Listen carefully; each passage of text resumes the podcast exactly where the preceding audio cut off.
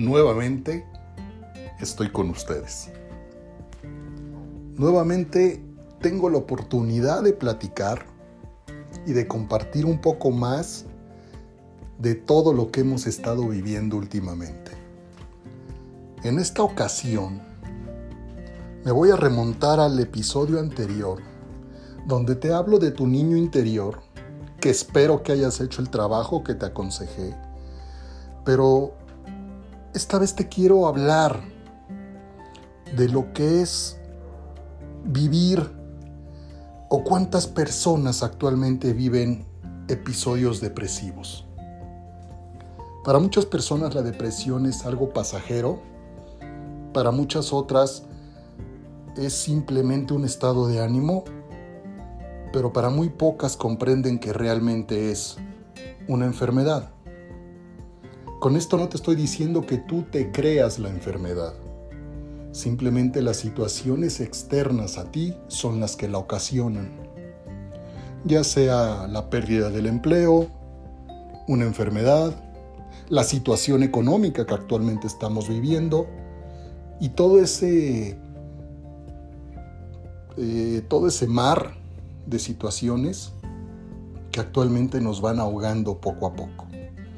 En el episodio anterior te sugerí que leyeras y que buscaras en internet ese fragmento del que tanto te he hablado de Facundo Cabral que se llama No estás deprimido, estás distraído. Quiero leer parte de ese fragmento y compartirlo contigo por si no lo has escuchado y te invito nuevamente que en estos momentos te sientes solo te sientes tranquilo, te sientes en algún lugar donde nadie te interrumpa. Me permitas llegar hasta ti y escuches mi voz y sepas realmente en estos momentos a qué me refiero con este texto que voy a comenzar a leer. Y después de ello, podemos empezar a platicar un poco sobre todas las situaciones y cosas nuevas que se han presentado desde mi último episodio hasta la fecha. Dice así. No estás deprimido, estás distraído. Distraído de la vida que te puebla. Tienes razón y tienes corazón, cerebro, alma y espíritu. Entonces, ¿cómo puedes sentirte pobre y desdichado? Distraído de la vida que te rodea. Delfines, bosques, mares, montañas y ríos. No caigas en lo que cayó tu padre que se siente viejo porque cumplió 70 años, olvidando que Moisés dirigía el Éxodo a los 80 y Rubinstein interpretaba como a nadie a Chopin a los 90, solo por citar dos casos conocidos. No estás deprimido, estás distraído. Crees que perdiste algo, lo que es imposible porque todo te fue dado. No hiciste ni un solo pelo de tu cabeza, por lo tanto, no puedes ser dueño de nada. Además, la vida no te quita de cosas, te libera de cosas. Te aliviana para que vueles más alto, para que alcances la plenitud. De la cuna a la tumba es una escuela. Lo que llamas problemas son lecciones y la vida es dinámica, está en constante movimiento. Solo debes estar atento al presente. Mi madre decía, yo me encargo del presente. El futuro es asunto de Dios. Jesús decía, el mañana no interesa. Él traerá nueva experiencia y a cada día le basta su propio afán. No perdiste a nadie. El que murió simplemente se nos adelantó porque para allá vamos todos. Además, lo mejor de él, el amor, sigue en tu corazón. ¿Quién podría decir que Jesús está muerto? No hay muerte, hay mudanza. Y del otro lado te espera gente maravillosa. Gandhi, Michelangelo, Whitman, San Agustín, la Madre Teresa, tu abuela y mi madre. Ella creía que en la pobreza se está más cerca del amor, porque el dinero nos distrae con demasiadas cosas y nos aleja porque nos hace desconfiados no encuentras la felicidad? ¿Y es tan fácil? Solo debes escuchar tu corazón, antes de que intervenga tu cabeza, que está condicionada por la memoria, que complica todo con cosas viejas, con órdenes del pasado, con prejuicios que enferman y encadenan. La cabeza divide, es decir, empobrece. La cabeza no acepta que la vida es como es, no como debería de ser. Haz solo lo que amas y serás feliz. El que hace lo que ama está bendito y condenado al éxito, que deberá llegar cuando deba. Lo que debe de ser será y llegará naturalmente. No hagas nada por obligación y por compromiso, sino por amor. Entonces, habrá plenitud, y en esa plenitud todo es posible, sin esfuerzos, porque te mueve la fuerza natural de la vida la que me levantó cuando se cayó el avión con mi mujer y mi hija, la que me mantuvo vivo cuando los médicos me diagnosticaban tres o cuatro meses de vida. Dios te puso un ser humano a cargo y ese eres tú. A ti debes hacerte feliz y libre. Después podrás compartir la vida verdadera con los demás. Recuerda a Jesús. Amarás al prójimo como a ti mismo. Reconcíliate contigo Ponte frente al espejo y piensa que esa criatura que estás viendo es obra de Dios y decide ahora mismo ser feliz. La felicidad es una adquisición, no algo que te llegará de afuera. Además, la felicidad no es un derecho, sino un deber. Porque si no eres feliz, estás amargado con todo el barrio. Un solo hombre que no tuvo ni talento ni valor para vivir, mandó a matar a seis millones de hermanos judíos. Hay tantas cosas para, para gozar y nuestro paso en la tierra es tan corto que sufrir es una pérdida de tiempo. Tenemos para gozar la nieve del invierno y la flor de la primavera, la baguette francesa, los tacos mexicanos, el vino chileno, los mares y los ríos, el fútbol de los brasileños y los cigarros Davidoff, las mil y una noches, la Divina Comedia, El Quijote, Pedro Páramo, los boleros de Manzanero, la poesía de Whitman, Mahler, Brahms, Mozart, Chopin, Beethoven, Carvalho, Rembrandt, Velázquez y Picasso, entre tantas maravillas.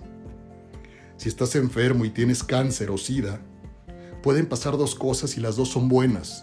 Si te gana, te liberas del cuerpo que es tan molesto tengo hambre, tengo frío, tengo sueño, tengo ganas, tengo razón, tengo dudas. Pero si le ganas, serás humilde, más agradecido, por lo tanto fácilmente feliz, libre del tremendo peso de la culpa, la responsabilidad y la vanidad, dispuesto a vivir cada instante profundamente como debe de ser. No estás deprimido, estás desocupado. Ayuda al niño que te necesita ese niño será socio de tu hijo. Ayuda a los viejos y los jóvenes te ayudarán cuando lo seas. Además, el servicio es una felicidad segura, así como gozar de la naturaleza y cuidarla para el que vendrá. Da sin medida y te darán sin medida. Ama hasta convertirte en lo amado, y más aún, hasta convertirte en el mismísimo amor. Que no te confundan unos pocos homicidas y suicidas. El bien es mayoría pero no se nota porque es silencioso. Una bomba hace más ruido que una caricia, pero por cada bomba que destruye, hay millones de caricias que alimentan a la vida. El bien se alimenta de sí mismo, el mal se destruye a sí mismo. Si los malos supieran qué buen negocio es ser bueno, serían buenos aunque sea por negocio. Esto es un fragmento nada más, es una parte de lo que quería yo compartir conmigo y entrar un poco de lleno al tema como tal de este episodio. Seguimos viviendo una situación tensa y una situación en parte desarmónica por todo lo que se está viviendo todavía con la pandemia específicamente aquí en México. El gobierno está comenzando a aplicar las vacunas necesarias a todos los candidatos y a todas las personas que deseen aplicarla. Realmente, tenemos que tener conciencia de que tenemos que salir adelante y poner de nuestra parte y dejar a un lado esas depresiones y esas cosas que estamos sintiendo. Créeme que te entiendo. Y el motivo de estos mensajes y de estos episodios es compartir contigo parte de las depresiones que se viven, los fracasos, las tristezas, las angustias, las preocupaciones y todo lo que conlleva esta pandemia que nos está desgastando, pero a la vez nos está enseñando. Todavía tenemos mucho que hacer. Todavía hay mucho que hacer. Te puedo decir de manera personal que personas cercanas a mí, personas queridas, familiares, gente que de verdad amo y aprecio, han sido infectados por el COVID. Pero gracias a Dios salen adelante. La paciencia y la perseverancia es la clave elemental para lograr todo lo que quieres. Es que Oscar, carajo, ¿por qué no se dan las cosas como yo quiero? Porque tú no eres dueño de tu tiempo porque parece difícil que a veces las situaciones tensas y las situaciones desagradables nos están dando en la torre. Si aprendiéramos a separar, y no es fácil, los pensamientos del corazón, te puedo asegurar que tendrías la mente más despejada y entonces tu corazón latería con fuerte para los deseos que tú quieres. El corazón late por sí mismo no podemos controlarlo. El cerebro sí. Desgraciadamente la mayor parte de las situaciones que te atormentan y que te desgastan están en tu cabeza, no en tu corazón. Cuando logramos separar al ejército rojo, que vamos a llamar corazón, del ejército gris, que es el cerebro, podemos tener una muy buena relación entre ambos separarlos en el sentido de que no intervenga uno con el otro. Cuando logras poner tu mente en paz, aceptar las decisiones de la vida, aceptar todo lo que está sucediendo, todo lo que estamos viviendo y todo lo que estás pasando, entenderás el por qué sucede y permitirás que tu corazón te guíe por el mejor camino. Desgraciadamente tenemos muy poca paciencia y queremos las cosas de inmediato y como dice mi mamá, rápido y de buen modo. Pero a veces rápido y de buen modo no quiere decir que nosotros las podamos hacer. Aprende a tener paciencia. Aprende a ver en cada fracaso una oportunidad. ¿Por qué me infecté de COVID? Podría decir una persona si tengo trabajo, tengo que mantener a la familia, tengo que sacar adelante esto, tengo que sacar adelante el otro, tengo los pagos. Vives una vida tan ajetreada y cancarrereada que la vida es tan inteligente, que un ser superior es tan inteligente que te pone un alto y te dice, aguas, espérate, las cosas no son como tú crees. Ten paciencia, relájate, descansa, medita y observa tus pensamientos para que puedas seguir adelante. Cuando entendemos eso y aprendemos a seguir adelante, los caminos automáticamente se abren, vemos las cosas con mayor claridad. ¿Qué pasa si vas manejando tu auto y de repente comienza una tormenta espantosa? Truenos, rayos, granizo. De repente no tienes visibilidad en el auto ¿Te vas a arriesgar a seguir manejando con esa presión de no saber qué tienes adelante? O mejor te orillas, esperas que pase un poco la tormenta y una vez que haya visibilidad y puedas decidir el camino que vas a tomar, avanzas. A menos que seas un suicida y que te encante arriesgarte a ver qué pasa. No, no es así. Ten paciencia, detente, observa, analiza y date cuenta de lo que tienes adelante y el camino que hay por seguir. Vivimos en un mundo desgraciadamente tan material que todo mundo se preocupa por el dinero. Es que debo esto, es que me quitaron esto, es que ya no tengo suficiente, es que ya no gané esto. ¿Y luego? Yo te pregunto, porque seguramente a donde me estés escuchando, primero empezaste a escuchar del coronavirus. Después lo sentiste, lo viviste más cerca, más cerca, más cerca. Y te puedo asegurar que hasta la fecha debes de conocer a alguien muy cercano que ya lo tuvo o que desgraciadamente falleció. Pero también debes de conocer a gente que lo brincó, porque tuvieron paciencia, porque tuvieron ganas de seguir adelante y aprendieron que la lección de la vida era cuidarse, tener un descanso, hacer un alto y proseguir con más energía. La vida no es una carrera de velocidad, es una carrera de resistencia. Y como te lo dije en el episodio anterior, se vale de repente hacer un alto y decir, ¿sabes qué? Hasta acá. Se vale que te sientes a descansar, a pensar, a analizar las situaciones que tienes enfrente para que tomes el mejor camino. Y te invito en esta vez que así lo hagas. Nada es fácil, pero nada está terminado. Mi papá me decía que lo único que no tiene remedio es la muerte. Y tiene toda la razón, o tenía toda la razón. Porque sé que desde donde está me guía me orienta, me ilumina. Y como lo acabo de leer en ese fragmento de Facundo Cabral, realmente si pierdes la batalla con alguna enfermedad te liberas del cuerpo y los muertos no mueren, mueren en el momento en el que los olvidas. Siempre viven en nuestro corazón y es el mejor y mayor recuerdo que podamos tener de ellos. A todos los seres queridos que has perdido, demuéstrales quién eres. Demuéstrales que estás viviendo la vida como a ti te gusta que no permites que se te suban encima, que no permites que abusen, que no permites que te dañen, que no permites ser ese costal dentro de un gimnasio donde yo llego con unos guantes de box a golpear y a desahogar todo lo que tengo. Porque tú vales y tú vales mucho. Simplemente vete frente al espejo. Date cuenta que tú solito, tu cuerpo solito empieza a parpadear a salivar, a respirar, a caminar, a moverse, sea como sea.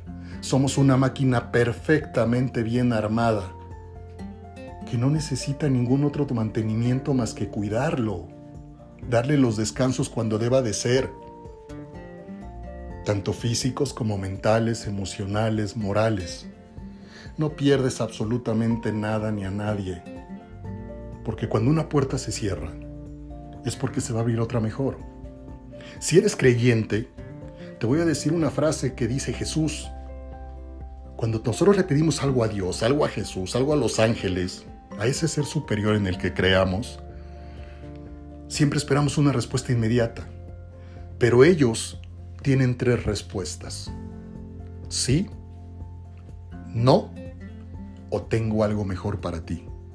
Y te lo digo por experiencia propia. He aprendido a lo largo de la vida, aunque me ha costado trabajo, y a esta edad, a mis 48 años, esas tres respuestas. Y cuando aprendes que la respuesta es sí, la disfrutas al 100%. Cuando la respuesta es no, aprendes el por qué es no, y poco tiempo después te das cuenta del por qué era el no, porque viene algo mejor.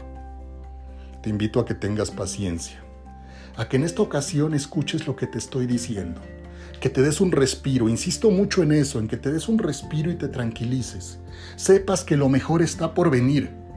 Y cada vez que tengas un pensamiento negativo, cada vez que sientas que te atormentan esos pensamientos que te quieren acabar y que te sientas deprimido, simplemente tú mismo dite, fuera, fuera. Yo te pregunto algo.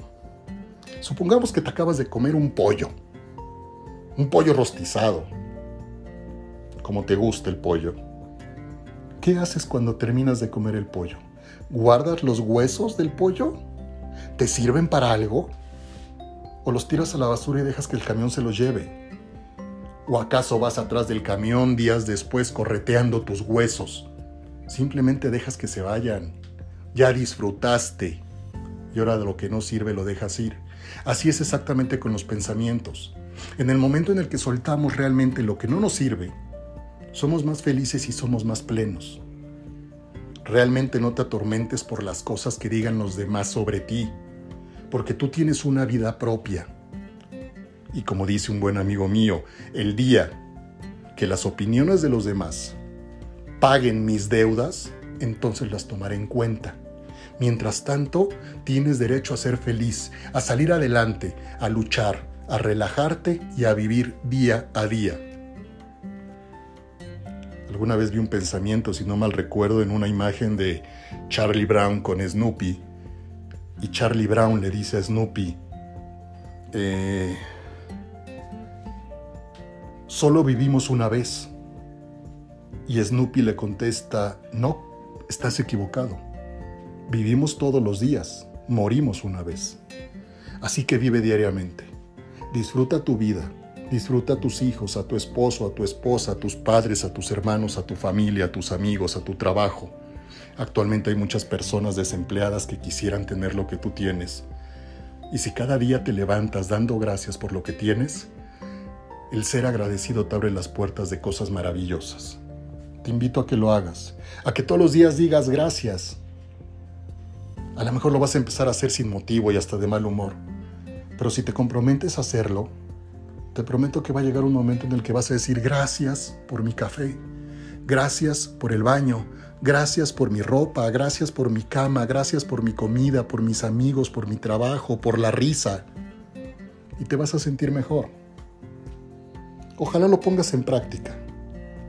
Espero pronto estar otra vez con ustedes y platicarles otro tipo de experiencias para que tratemos de vivir mejor, nos relajemos y disfrutemos día a día de la vida que estamos viviendo. Tú eres dueño de tu vida, de tu camino. Tú forjas tu destino. Y nadie, absolutamente nadie, tiene que decirte, ¿y ahora qué carajo sigue?